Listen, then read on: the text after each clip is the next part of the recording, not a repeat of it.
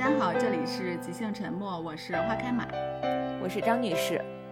呃，今天这期节目的话，就只有我跟张女士，我们两个人来跟大家聊一下。呃，今年的话，已经前几期都是那种话题性还比较强的，然后这一期的话，我们我跟张女士录的时候，正好是在五一假期，所以这期我们就想说的，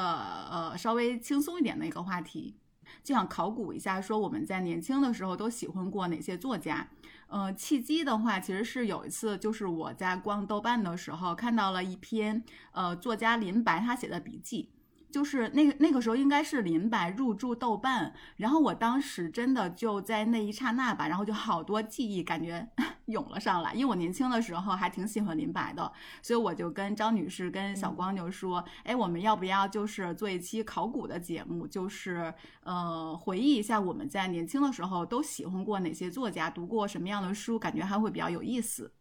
嗯，所以我们这一期其实也在。呃，我们的听友群里做过一个征集，就是问一下大家在年少的时候都喜欢过哪些作家，喜欢过什么样的作品。呃，大概看了一下年龄段，呃，我们的听友还是二十多岁、三十多岁的，集中在这个年龄段。嗯，大家喜欢的也各不相同。呃，我看了一下，还作家还挺多的，有。梁晓声、汪曾祺、简·奥斯汀、玛格丽特·米歇尔、路遥、余秋雨、林清玄、席慕容，就是跨度还挺大的。呃，哦，还有韩寒出现过两次，村上春树也有，三毛、余光中、沈从文、马尔克斯、顾城这些。嗯，感觉基本上范围还非常广。对，而且感觉大家喜欢的作家还都是比较偏，呃，怎么说，就是还挺正统的那种，呃，作就是比较偏正统的那种作家。嗯嗯，传统作家吧。是，但是有人喜欢韩寒啊，好几个人喜欢韩寒。是，嗯，我看了一下，好像真的是三十多岁的朋友们喜欢，应该是确实是那个时候，就是我们在中学的时候。是韩寒最火的时候吧，确实可能大家都多多少少看过他的小说。哎，但是没有人写安妮宝贝吗？因为我在年轻的时候还挺喜欢安妮宝贝的。可能我们的样本太少了。对，是。我觉得好像我们像我们这种在中学或者大学的时候，应该也都看过他的书。嗯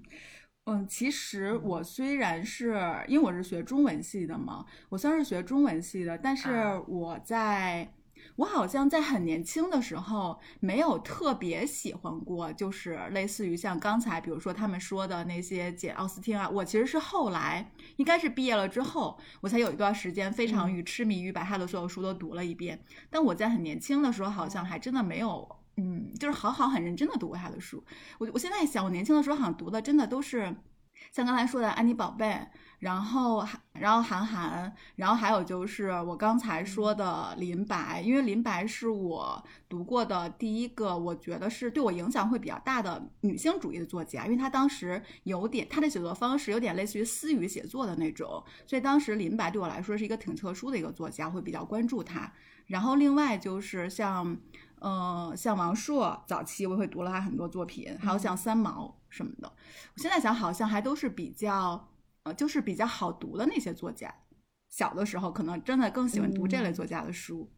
我记得很多朋友跟我提到过，他们喜欢王小波，但是我这次在听友的那个问卷里没有看到这个名字。但是我周围真的很多人，他们在年轻的时候就很喜欢王小波，一直到现在也很喜欢。就是每次提起来喜欢的作家，这个名字出现的频率非常高，就是所有的。今天刚刚我们提到的这些名字，我发现其实我读的还挺少的，因为我并不是学文学专业，就是跟这个专业完全不相关。呃，所以我小的时候读书也没有什么头绪。当时是流行什么作家，就会去看什么书。然后那个时候好像看那种文学杂志也看的挺多。嗯，对，因为那个时候像咱们呃十几二十岁的时候，文学杂志就是还挺多的。比如像我们小的时候经常看《萌芽》什么的，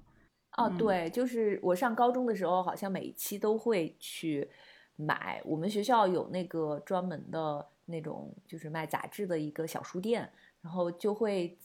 你知道它是每个月几号这个杂志会到，所以就很很早就会去，到了那一天就会去问说这个杂志来了没有，如果有的话就会买。而且当时班里其实是有几个好朋友都会喜欢看的。哦，所以一般会买一本大家传。那个时候不是有新概念作文大赛吗？我到现在有一个朋友，就是那个时候认识的，就是他曾经参加过这个比赛，还拿了一等奖。嗯，那个时候大家都会上网嘛，就是有很多类似于榕树下哦，暴露年龄的，就是这种有一些那种论坛，我真的就是跟他是网友，就是在那种地方，就是具体哪一个我也不太记得了，就跟他认识了。认识了之后，因为当时他是北京人，然后他一直生活在北京。我后来来北京之后，我们就真的见面，一直到现在都是朋友。我觉得这个还挺神奇的。对。因为那个时候是有 BBS 的，就 BBS 它有点像那种 blog 那种，所以大家是可以很又就是写很长的东西，然后就是可以写各种写小说，然后写自己的观影影评啊什么的。我觉得那种，因为它是一个篇呃篇幅比较长的写作吧，可能你的想法呀，就是能很好很完整的呈现出来。那个时候大家交友好像会。就是不像现在，你可能只只言片语的，所以呃，就是好像都很嗯，怎么说？就那个时候好像大家，而且上感觉还挺对对对，而且上网的那群小孩儿或者上网的一些人，可能大家更志趣更相投一些吧，就还挺容易在网上交到真的朋友的。现在回忆的话，那你在整个青春期一直到大学，你除了喜欢林白，还有其他的作家吗？我印象比较深的，呃，确实是安妮宝贝。其实安妮宝贝，我记得我上班之后，他的那个电影《七月与安生》上映的时候，其实我还我还去看了，因为当时正好是有一个作者朋友送了两张就是首映的那个票。然后就去看了，嗯，我觉得我去看一个是它真的是我青春时候的一个回忆。我当时也挺喜欢《七月与安生》这个小说的，我当我印象特别深。我当时跟我一个同学，我们俩都特别喜欢安妮宝贝，因为安妮宝贝她的写作其实在那个时候挺有特点的嘛，就是它的里面的主人公都是那种看起来很。好像很纤细，很不是很大对，很弱，但是他骨子里面内心又好像又挺有挺有秩序感，挺有力量那种。然后他描写那些女孩的外貌的话，就都是海藻般的长发，然后，然后还有一个细节就是光脚穿球鞋。然后我跟我同学，我我们俩就会模仿。然后因为海藻般的长发，呃，就是咱咱肯定是不具有了，但是我们就会光脚穿球鞋。但我印象特别深，是因为我是个汗脚，我夏天的时候。光脚穿球脚也很难受，然后，但是就还就这样的话，还是会这样穿。所以就是，嗯，我觉得安妮宝贝对于我的，是我那时候真的是一个很深刻的一个回忆吧。而且那时候我还我真的挺喜欢他的书的，比如说看他的《biển 花》《告别薇安》那个《蔷薇岛屿》，那个时候会觉得说他写的他写的书名怎么也都这么好听，这么有这么有意思。然后会很喜欢他，但是确实是等我长，就是再长大一些，看的书更多。后来应该是我们两个都有变化吧，就是我作为一个读者，我会有自己的变化；他作为一个写作者，他有他的变化。后来很长一段时间，其实我没有再看他的书，我后来也有点就是不太呃看得进去他的书了。我看安妮宝贝其实一直有在出版作品，其实说明可能。他的读者就是一直是在更新的吧，就是总是有喜欢他的那一群人。嗯嗯，真的有很多作家，他们只属于某一个时期吧，就我人生中的某一个阶段会喜欢这个作家，或者是他因为一一些特殊的时期他比较有名，或者在在中国呀，或者是在其他的地方会比较有名。你说到安妮宝贝，我就想起了一个这样的作家，就是萨冈啊，弗朗索瓦兹·萨冈。他最有名的那个是叫小说，是叫《你好，忧愁》。但是我现在我手里边我已经没有这本书了。我有一本他的，呃，我最美好的回忆，其实是相当于是一个随笔吧，就是他写了一些他的呃认识的人，他经历的事情。呃，萨冈这个作家，因为他是年少成名嘛，嗯，他在十八岁、十七八岁的时候，因为他好像高考落榜了，所以他就跟他的同学说：“我要写一本书。”然后就。好像说这个书一定会成名，然后我要靠这个书生活之类的这种 话吧。然后之后他就每天去咖啡馆写小说。一年之后，他的这本《你好，忧愁》就出版了。这个书非常非常火，嗯，因为它其实是一个少女写的，呃，青春期的故事。我其实现在已经不是特别记得里边的很多细节了，呃，但是他完全是把那个十七八岁、十六七岁的。这种少女的这种状态写出来了。另外，他还有一本书叫《你喜欢勃拉姆斯吗》？这个是我上大学之后我的同学推荐给我的，因为我当时就跟他说我看过萨冈的《你好，忧愁》。我的这个同学就说他还有一本书叫《你喜欢勃拉姆斯吗》？他但是这个书跟勃拉姆斯完全没有关系。我不知道为什么那个时期，大概在零几年吧，零几年的时候，夏刚是不是那一段时间挺火的？因为他的书我都是在书店里买的，就是他会摆在书店的那个可能你一进门很显眼的位置。但是最近几年，我就很少再听到有人提到这个名字了。对，是他在我最美好的回忆，我又重新翻开，就我很惊讶的发现，因为这本书里其实有写很多。当时他的一些朋友，还有他认识的一些人，他其实最有名的是那个，呃，给写给保罗·萨特的情书嘛，嗯，但是我在这本书里，就我最近又翻开，突然发现他第一篇写的是 Billie Holiday，就是一个爵士乐的演唱家，是一个黑人，当时在美国甚至欧洲都非常有名，他是呃见过这个。音乐家，他非常喜欢他。他说他从很年轻的时候就非常喜欢这个呃音乐家。呃，然后我看到他写这个，才想起来，其实我最近听了一个播客，就是专门介绍爵士乐的播客，有一期就是介绍这个演唱家，呃，介大概介绍了一下他的生平经历，他的嗯人生。还挺悲惨的，因为他小的时候好像也是被父亲抛弃，然后一直辗转在不同的家庭，也没有得到很多的爱。但是他因为有这个就是演唱非常好，所以后来就成名了。但是因为他有童年的经历影响着他，然后他又酗酒又吸毒，最后就去世了。然后萨冈就在呃这里面写到，他有两次见过 Billie Holiday。萨冈这个人的。经历也是有一些争议的，他自己本身就是赌博呀、飙车啊、酗酒啊、吸毒这种的，就是你看他的作为一个女作家，好像非常的 跟别的作家 那种不太一样，也有可能他真的是年少成名吧，所以他活得好像更恣意一些。嗯，他就说，因为想听 Billie Holiday 的演唱，所以他就。跟一个朋友跑到纽约去了，就是从法国，然后去了之后发现他本来应该在一个剧院演出，但是因为就是他服用了一些就是那种违禁的药品，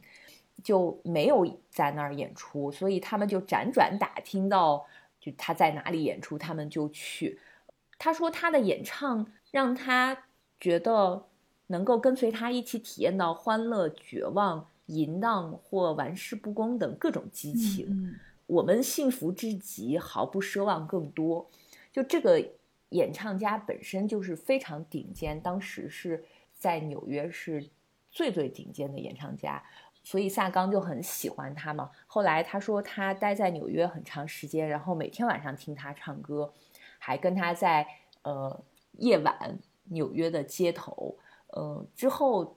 他们就分开了嘛，分开，然后在巴黎又一次见面的时候，Billie Holiday 他的状态已经非常差了，因为他吸毒嘛。呃，他说他胳膊上的针眼也变多了，嗯，而且他们俩见面之后，他说 Billie 预言自己会在两个警察中间死去。在这不久之后，萨冈就说他翻开报纸，发现 Billie 就在纽约的一家医院里死在两个警察面前。嗯。因为我是前一阵儿刚听了那个播客介绍他，然后再突然又发现，嗯，萨冈其实之前有写过的，我当时看过，就我现在已经忘记了。现在在就是觉得还挺神奇的，是两个完全不相干的又撞在了一起。是，而且萨冈他赌博嘛，他还专门会写。我就之前在网上看到前一阵儿不是有一个新闻是说。张继科就那个打乒乓球的运动员，他赌博什么欠了好多钱什么的，就看到有那个有一个心理学的公号吧，还是什么，我有点不记得了，就是提到过说为什么什么样的人更容易沉迷赌博，呃，其中就有很多顶尖的体育运动员，还有一些知名的明星啊什么的，就是年少成名的人非常容易陷入赌博。因为可能他们成名太早，他们获得的那个成就也特别早，嗯，而且像这种竞技带来的快感，其实来的也更早，所以他们需要去追求一些更刺激的事物。嗯，我当时立刻就想到了萨冈，嗯，我已经很多年都想不起还有这样一个我我以之前喜欢过的一个作家，嗯，他在这个书里就有专门写。赌博，但是呢，我觉得他他真的是一个法国人，然后他就说，他第一次呃接触赌博的时候，他好像写了一些是呃怎么样，他喜欢一些什么颜色呀或者数字啊什么的，然后他说他在一个晚上的时间里目睹了那些脸庞上显露出带着某些蹩脚演员的做作和夸张，怀疑、轻信、失望、愤恨、狂怒、固执。气恼、宽慰、狂喜，以及更拙劣的表现出的冷漠。于是他说：“他决心，不管以后发生什么事，永远都将用一张充满笑意，甚至和蔼可亲的脸庞来与命运对抗，无论他的打击多么沉重，爱抚多么亲切。”我觉得萨冈他的他整个人是，包括他的作品是华丽的，但是他真的只属于青春期，嗯，就只属于我的。年少时期，是，所以我觉得就是，嗯，就是好多作品，它可能只是我们青春期的一种陪伴，或者是说，就是人跟一部作品的相遇，有的时候就是有那种很奇妙的，就是有那种很奇妙的点。就比如说你长大之后，你再遇到这本书，你可能你的，就是你可能会看到的东西是跟你小的时候遇到这本书看到是不一样的。所以，嗯，对。他在书里写了非常，就是这本《我最美好的回忆》里边也写了非常多他自己本身，因为他自己本身是知名作家，他会认识很多呃文化圈或者是那个一些演艺圈里边的一些名人，所以会回忆与他们的一些经过往。但是我后来嗯毕业之后，其实我也见到过一些类似于像文化圈或者音乐圈的一些热闹，所以。我就发现，可能是我也在成长。就是之前他写的那些东西是你仰望的，但是后来你发现你也有相似的经历了之后。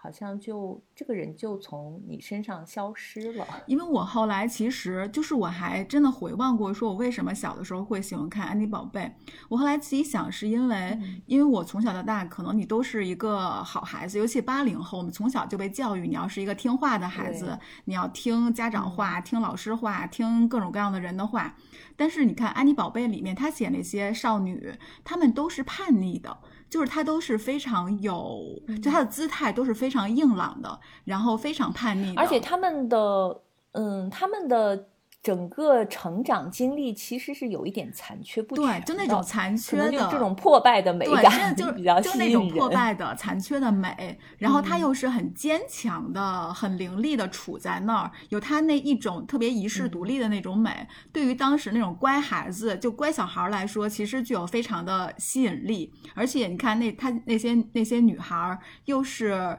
呃皮肤都白白的，然后很冷的那种美。就是很吸引人，所以我就想，我小的时候或者我二十岁左右的时候喜欢安妮宝贝，其实是因为我在她的书里面映射到了一种我好像会有点，就是跟我跟我自己的生活不一样的，但是又是它又有一种吸引，对我来说一种莫名的吸引力的那种人的他的生活、他的故事、他的人生，然后所以那个时候你就会特别痴迷于就是看这样的小说、看这样的作品。所以我觉得《安妮宝贝》对于很多人来说，或者对于像我这样的很多读者来说，真的它是一种你青春期的一种陪伴，或者是你青春期一种对你的青春期有一种莫大的吸引力的那么一种陪伴。嗯，但是现在再看，我已经。三四十岁，人到中年了，就是那种吸引力，他可能已经去魅了，就是这，呃，就已经过了那个劲儿了。其实就是，所以我觉得人跟书的相遇真的还挺好，就挺有意思的。就是看我们小的时候看过哪些书，会是一个呃，将近就是阅阅读的起点呗。这个阅读起点其实 也挺逗的。嗯，我其实很少，就是当时你有提这个，呃。我们要做一期这样的节目的时候，我都没有立刻反应过来，我到底之前喜欢过什么作家，哪些作家？我好像喜欢的作家，我也并没有看过他全部的作品。嗯，还确实还有一个是我那个时候是真的很喜欢，而且是到现在我依然挺喜欢的一个作家，就是杜拉斯。啊啊啊！对对对，杜拉斯是，嗯。我之前应该有在咱们节目里提到过，就是我第一次出国旅行的时候是去的越南，嗯，去的胡志明，嗯，就是因为当时《情人》那个小说和电影非常火，然后我就受到这本书的印象，想看看是不是湄公河真的是不是像杜拉斯书里或者是电影里写的那样。哎，我觉得就是杜拉斯的情人真的是好多，就是男生女生在就是青少年时期非常喜欢的一部作品。嗯，而且这个这本小说有一个经典开头嘛，啊，对对对，是经常会被拿出来说。嗯，我最近还听那个毛尖他在另外一个播客里谈到了杜拉斯，嗯，那一期。我还没有听完，但是他也是有说过，说他年轻的时候非常喜欢他，所以就大家都知道他喜欢杜拉斯。每次杜拉斯出新书都要去告诉他，因为 然后导致导致现在就是我们再提到杜拉斯，就觉得是不是？有点过时。哎，你刚才就羞于提到他。嗯，你刚才提到杜拉斯的时候，我突然有一部分记忆死去的记忆又复活了。就是，就是我刚我当时有一个好朋友，他也非常喜欢杜拉斯。嗯，我觉得我对杜拉斯所有印象，我现在想到杜拉斯，其实我都想到不是杜拉斯的书，我想到是我那个朋友，就是他就是一个非常喜欢杜拉斯的一个朋友。他会告诉别人。就是他很喜欢，我记得我那个时候喜欢什么作家或者喜欢什么书，很少，我周围很少能有呃一起讨论的人，也有可能是因为你们比如说是学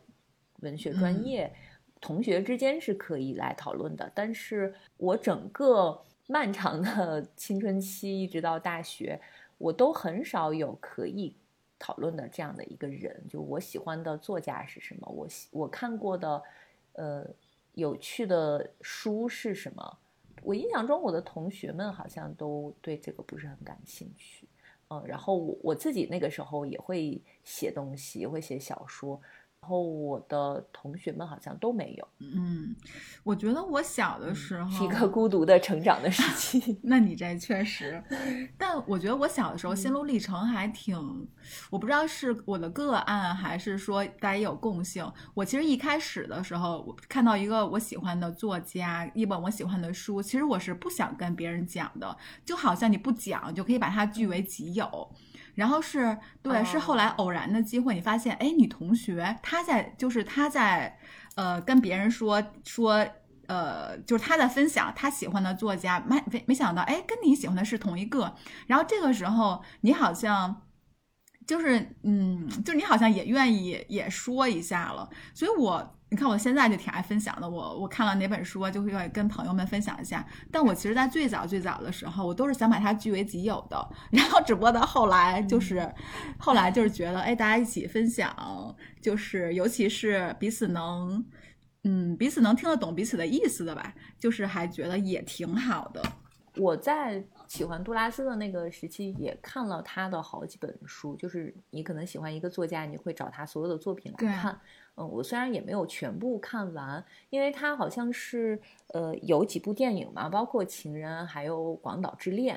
所以那个时候就看了《情人》《广岛之恋》，还有一本叫《琴声如诉》。但是《广岛之恋》因为是一个剧本，我那个时候可能就是还没有到看这本书或者是这个电影的那个合适的年龄吧，我就当时觉得有点看不太懂。但是后来我也没有再回过头去看过，也许可能现在再看他的那个心境和体会会不一样吧。我觉得我可能也属于比较晚熟，就是我那个朋友在那么跟我安利杜拉斯的时候，其实我也看了杜拉斯的《情人》《广岛之恋》，我我忘了我有没有看过了，但是其实我没有留下特别深刻的印象。我对《情人》的印象还挺深的，呃，可能是因为。就是我们青春期的时候吧，都喜欢一些悲剧。就杜拉斯的字里行间呢，他都是有一种淡定，但是你能感觉到他这个淡定下有一种暗流涌动。我我那个时候就确实是太年轻了，就是一直觉得好像人生无限长，看不到尽头，所以那个时候就很喜欢那种就是有点悲剧或者是悲伤的那种书，或者是。内容可能是因为我们就是生活还是太平静、太平淡了，就老想给自己找点 涟漪，生活的涟漪。嗯，因为嗯，因为情人就是一直到现在，呃，每次提到这个书，我的脑海里出现的都是就是南东南亚、南亚那种南方的潮湿闷热的气候，呃，就是你的皮肤非常黏腻的那种，它那种感觉。一个年轻的十五岁的女孩，她遇到了一个中国的富豪，嗯，她还有两个，一个不争气的哥哥还抽大烟，然后她还有一个很懦弱的弟弟，然后她的母亲就一个人拉扯这三个孩子，反正家里生活的挺困难的，嗯，而且杜拉斯其实他会有一些情欲的描写嘛，嗯，然后写他每天放学之后都去那个，就是那个富豪好像有。一个专门属于他们两个的房子，他会写他怎么给他洗澡啊什么的。那个时候真的是第一次会看到这种描写，所以还挺震撼的。说啊，原来还可以这样写。嗯，是。而嗯，还有就是，我觉得我小的时候可能太渴望看外面的世界了，所以我会对就是写外面的世界的书特别感兴趣。所以我年轻的时候特别喜欢看三毛，因为三毛他最就是被大家知道的那本书不是《撒哈拉的故事》吗？就是写他跟荷西在那个撒哈拉生活的故事。所以当时三毛写的那些书，我觉得就是我的梦，就是我的，就是他好像在过。嗯，嗯我想都没想到的，但是我可能我又期待的，然后在梦里的那种生活一样，所以我有一阵儿非常痴迷于三毛。我到现在我们家的书架上其实还有三毛的那套书，其实我有一阵儿真的非常非常喜欢它。嗯，我觉得它承载了，它就承载了我的一个对于世界的向往那种梦的那种生活。我看过，但是已经没有什么印象了，因为你说到三毛，我突然想起了另外一个作家。席慕容，因为我为什么就是这两个名字总放在一起？是因为我小的时候，呃呃，我经常在我姥姥家嘛，然后那个时候我的两个姨妈还没有结婚，我就会发现书架上有他们的书，就是席慕容、三毛。我一直就是在我的脑海里，这两个作家都属于七零后的，就像我们可能看韩寒或者是什么安妮宝贝、张悦然这种。就是可能有一些作家是属于某一个年龄段的，所以我一直就是潜意识里是觉得这这两个作家是我姨妈那个年龄 看的书，就是确实他们是书架上有他们的书，确实有这两个作家，因为那个时候我很小，我还在上幼儿园，像席慕容啊、三毛啊、像小虎队啊，这都属于是他们喜欢的啊。小虎队我我也喜欢过哎，他们。生命周期挺长的，但是因为真的是我小的时候，我小姨他们就会嗯，而且你知道我当时，因为我当时非常痴迷于那个撒哈拉的沙漠嘛，所以我在我在把三毛所有的作品都看完之后，我我到现在都非常清楚的记得我当时的有一个感受，就是我觉得，因为荷西不是后来去世了嘛，三毛的丈夫荷西，我我就觉得荷西去世之后，三毛的呃作品写的跟之前不一样了。我尽管我现在没有再回看过三毛的书，但是我到现在都非常清楚的记得，就是我当时的我自己心里的感觉，就是荷西去世之后，三毛写的东西跟之前不一样了。那是我第一次，就是在一个人他的一个连贯性的作品里面看到变化。当然，这只是我自己的一个非常主观的一个感觉。我不太确定说，就是从三毛那个角度上来说是不是这样的，但是只是我一个作为一个读者，我当时一个非常非常明显的一个感觉，所以嗯，我在那一刻会很，就是会你会很心疼，就是心里会很难受，就是就是你会觉得三毛曾经写撒哈拉的沙漠的三毛，然后他因为荷西的去世，我觉得这件事对他打击挺大的，然后他写的东西其实都会不一样。对，我觉得可能是一个生命力比较旺盛的作家，他一生都在写作的话，肯定是不同时期有不同的变化。对，因为就是看三毛的书，你会觉得说荷西他是三毛生命中非常重要的一部分。当一个人生命中非常重要的一部分，呃，消失了、走了之后，他就是他的作品，他在写他的作品的时候，呃，有可能确实也是会有一些变化的。所以后来我在看李娟写那个阿勒泰，就是呃她的那我的阿勒泰这本书的时候，我当时读第一遍，我就感觉哎，她写的真的有点像就是写撒哈拉的故事的时候的那个三毛的那个感觉，嗯。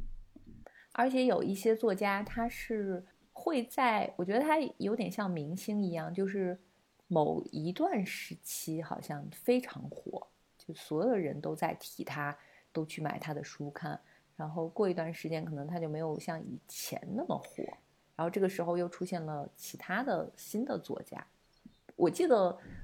几年前李娟也非常火，好像所有人都在看她的书。对，就是。但是最近几年好像听提到这个名字的也很少。他最近好像，哎，是不是也没有什么？就他那个东牧场之后，好像是不是也没有新的作品出来？确实没有特别关注过。但是其实我关注了他的公号，嗯嗯，其实我会感觉很多作者他们的前几部作品，当然我比较粗浅的那个什么，我会觉得他们前几部作品其实可能是呃最好的作品，就是 我不觉得说作家写的越多一定会写的越好，我反而有的时候觉得就是写作这个东西跟生命力有很大的关系，就是他们的那种所有的生命力。嗯，或者是说最最最赤诚的生命力，可能在他的前几部作品里面会更体现的会更充分，所以会觉得他那时候的作品是很鲜活的。就是后来可能技巧会更成熟，但是如果说文字的生命力没有了的话，其实反而会就是反而没有那么好看。反正我我长期关注的很多。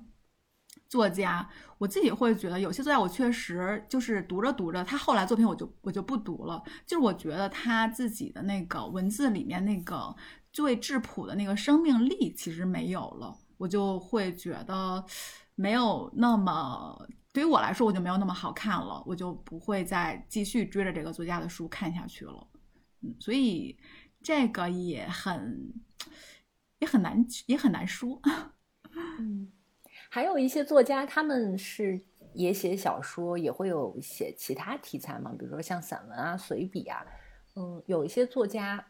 就是他可能小说会写得更好一些。对，是。嗯，或者是说我我可能会更喜欢某一些作家特定的题材。呃，比如说像去年，呃，今年今年年初我就看过金爱烂的散文集，嗯，然后我就看完之后觉得我还是更喜欢他的小说。呃，包括另外一个作家，嗯，也是我上大学那会儿看他的书看的比较多，就是易舒，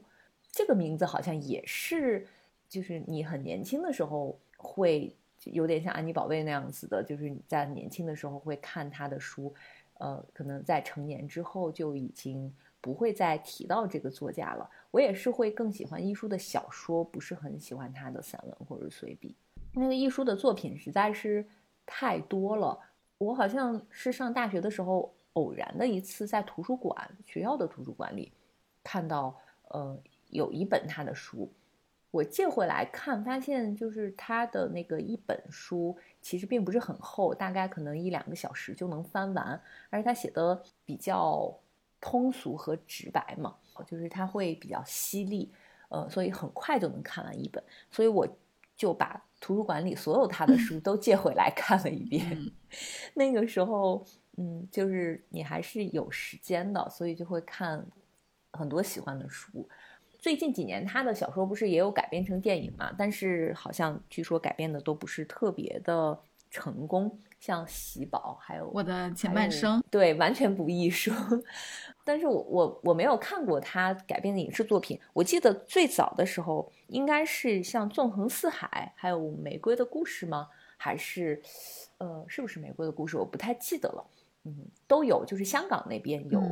呃，张曼玉演的吧。电影哦，对，好像今年北京国际电影节还放映了，但是我没抢上票。哎，是不是张曼？我记得张曼玉跟钟楚红演的那个。是的，就是他们俩的那个合照，经常会被拿出来说。嗯，但是其实我对他写的像《玫瑰的故事》啊，或者是《喜宝》啊，《我的前半生》这种，一般就是不是特别，也也就是没有特别的喜欢吧，就是看完就看完了。我会比较喜欢他有一些那种历史背景的，他有一篇，他有一本小说叫《如果墙会说话》，我就特别喜欢。它相当于是分了三个部分，每个部分有一个主人公，都是女性，是从五十年代开始写，一直写到呃九十年代吗？对，好像是九十年代，就是写在香港这个都会里，女性是怎么。从最初的没有地位，呃，一步一步的做到，呃，女性可以开始独立的工作，然后慢慢的去争取同工同酬跟男性，嗯，然后慢慢的变强大、变独立的，这个应该是我最喜欢他的的，就是一书的小说。他就是在一个老房子里边，就是这三不同的阶段，这三个人都住在这同一个房子。他说，如果墙会说话。就可以记录下这么多的故事，但是墙不会说话，只能由人来说。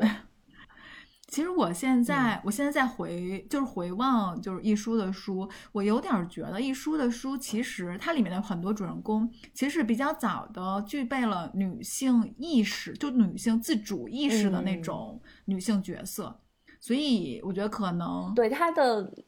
他的那个所有的。男性都非常的 龌龊，对，就是所以像就用他自己，对，所以像港女可能更能演出那个感觉来。对，就是他笔下有这么多的独立女性，包括那个呃其他的一一些小说里面都会有，呃，而且不同的职业有什么那个就是呃在公司里工作的，还有什么警察呀。呃，老师啊，这些职业他其实都有写过，非常像我们小的时候看过的 TVB 的剧里边的港女形象，就是很吸引人的。就是所以就是，比如说像我们，你从从小都被教教育说要顺从啊什么的，但是你在看一书的那个小说，发现哎，根本就没有这么回事，他们都很独立，就是我自己挣钱自己花，然后我怎么想，我可以不依附于任何人。所以我觉得一书的小说对于。嗯，现在现在的女孩可能不太会这样了，但是比如说在对于再早一点的那个那种，呃，比如说八零后、七零后，然后对于他们来说，是一种另外一种生活样本。就你知道说，其实女性不一定要顺从的，所以我觉得它里面其实有最早那种就是女性主义的一点，真的是女性主义的那个那个感觉。嗯，所以我很喜欢，就是刚才说的，如果蔷薇说话那个。呃，小说里边，呃，她在五十年代的这个女性，这个女主角，呃，就是最后她一生都没有结婚。每一个设置里边其实都有一个这样子的形象，然后还有一个是好她的好朋友，但是她的好朋友就是那种不不太传统的那种女性，有一点离经叛道，但是最后可能就是为了男人。最后变得有一些落魄啊，或者是最后牺牲掉了自己，所以映照到这个呃主人公身上呢，他就说我一定要独立，我要自己主宰我的命运。就是五十年代这个。我有点忘记他的名字了，就是一个姓车车什么，呃，就是他最后成了一个建筑师。到七十年代的时候呢，嗯，是一个应该是一个画家，他也是有一个这样子的呃朋友，但是在呃这个里边，其实他们旁边就是每个人他有他的朋友，还有因为他住在那栋楼里有三层，每一层都都有一户嘛，然后呃在那些里。不同的邻居里边还发生了一些不同的事情，最后他就是五十年、七十年代的人遇到了五十年代的那个那个主人公，呃，那个时候她已经是就是什么都会女性心中的榜样了，就一个女性建筑师，然后又从七十年代发生的故事延伸到了九十年代，这个又不一样了，因为说要回归，因为香港马上要回归了，说那个时候人的。呃，就是整个香港人的心理也跟之前不一样了。然后女性那个时候地位会更高，呃，而且那个主人公是她相当于是父母早就移民，她是相当于在国外长大又回来工作，嗯，最后的结尾还挺妙的，就是呃五七十年代那个里边发生的一个故事延伸到了他这里来，嗯嗯。我其实挺推荐你看这本 书。好的，好的，我想读一下。还有就是另外两本书，就是真的是偏也是偏历史题材吧。就是它虽然写的很简单，但是它会把一些历史上的人物，呃或者事件都会放在这个小说里。一个是《纵横四海》。还有一个是《荣岛之春》，呃，其实挺想介绍一下这两个小说的内容的，呃，就是《纵横四海》，就是他写了在清朝末年那个宁波，因为好像你艺术家就是祖籍是宁波吧，就是镇宁波镇海，呃，有一户人家，就是他的一个男孩，可能年纪很小，因为太穷了，呃，他的父亲去世了嘛，然后他妈妈就通过家族里的亲戚把他。送到了那个香港，然后辗转到了美国。呃，你记得咱们在之前的有一期里边，我推荐过一本书叫《他心似虎》。我说当时推荐这本书是因为，嗯，它里边有一篇小说是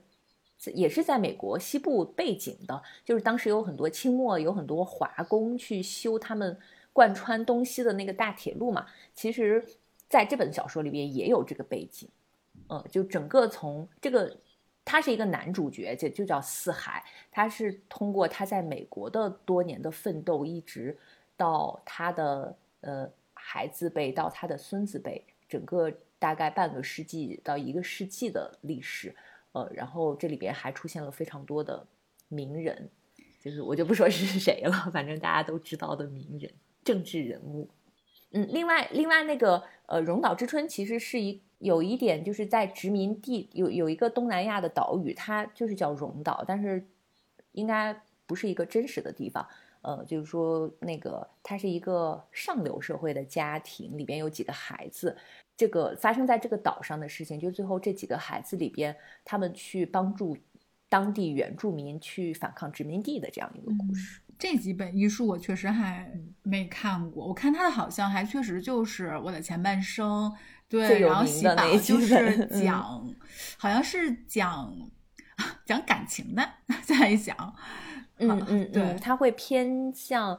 女性的，是。情感啊，嗯，刚才不是说到林白吗？其实我看林白的第一本书是一个人的战争，我对这本书印象特别深，是因为我觉得我之前看的书好像更多的都是宏大叙事或者是男性叙事，嗯，但是林白一个人的战争，它是一个非常就是细腻的女性叙事，我觉得这好像是我当时第一次就是看到说还有人。可以，就是就是文学还可以这么来写，它是相当于它是一个女性的一个抑语式的一个写作，而且我现在感觉啊，那本书应该是一个，就是我觉得是我自己的，可能是女性意识觉醒的一本书，一个人的战争。我当时看完这本书，真的非常之震撼。我当时还给这本书写了一篇当时应该是写了一篇书评，所以林白在很长一段时间里，我觉得她是我的一个女性写作偶像，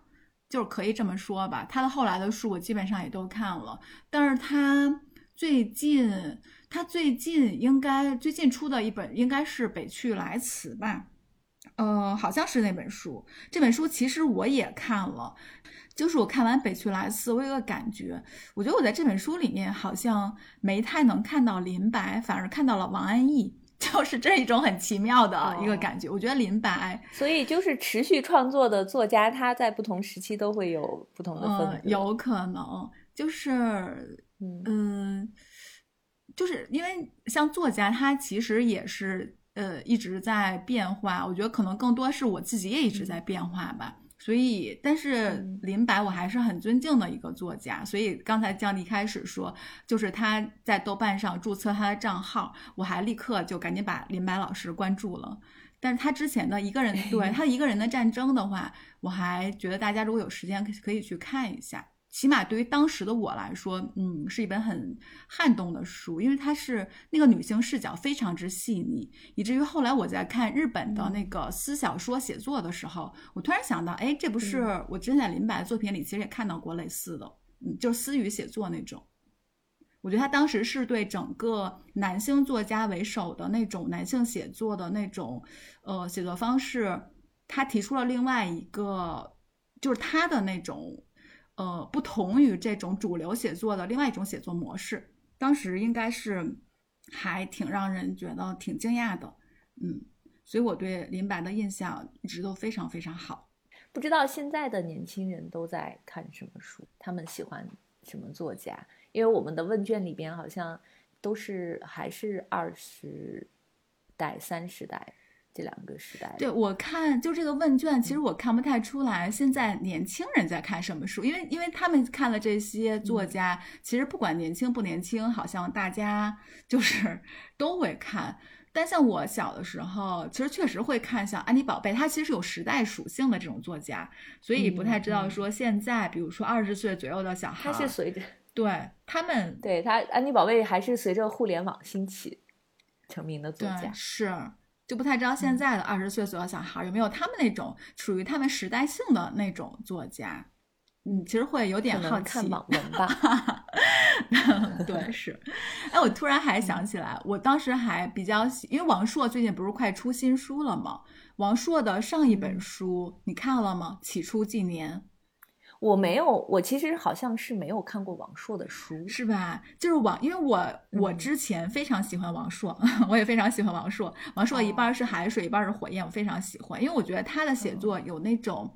呃，其实他也是，他用的是那种京式的，就是就北京话那种，就有点像京片子写作那种，所以它里面他那个语言是好像看起来有点玩笑调笑啊什么的。但是我当时在看他的小说的时候，其实我看出它里面的就是他其实有那种非常残酷的东西，所以我就会还挺有点比较喜欢。但是他中间很长一段时间不是没有在写小说嘛？他前一阵儿出了那个《起初纪年》，我我有我看了这本书，但我刚刚只看一个开头，因为书太厚了，还没有看完。然后据说他即将又要再出新书了，到时候嗯可以再看一下。但是王朔确实也是我小的时候挺喜欢的一个 作家。哦，对他当时还有那个《动物凶猛》。哦，我不我不知道是不是大家青春期的时候会喜欢那种就有点坏坏的那种男孩儿。所以我就当时比较喜欢他小说里面那些主人公，就是有点吊儿郎当的、坏坏的，但是又很正直，有很讲义气的那种那种形象。我们今天聊的其实还都挺私人的，就完全是我们两个年轻的时候喜欢的作家和作品。嗯，其实每个人都有属于自己青春时代的呃作家吧。就像花开马刚才说的，可能不太想跟别人 分享。但是还是挺希望大家能在评论区跟我们分享和交换你喜欢的作家，看有没有相同的或者是不同的。因为我觉得有的时候青春期是一件，就是它是一段很孤独的时期，有的时候，所以这个时候你读到的那些书，可能对于那个时候的我们来说，确实是一种陪伴。所以会，就算在过去很多年，你可能你可能已经不再看那个作家的他现在的作品了，但是你依旧会记得，就是在你二十岁左右的时候，然后你很喜欢过的那些书，它陪伴过你。我觉得这种感觉其实还挺好的。嗯，是的。那我们今天就先聊到这里。今天非常轻松的一期，呃，可能这期对这期会在大家的工作日 上线。好的。那我们就下期再见，拜拜，拜拜。云这段归途，再回首，荆棘密布，今夜不会再有难舍的旧梦，曾经与你有的梦，今后要向谁诉说？回首，背影已远走。再回首，泪眼朦胧，留下你的祝福，寒夜温暖我。不管明天要面对多少伤痛和迷惑，曾经在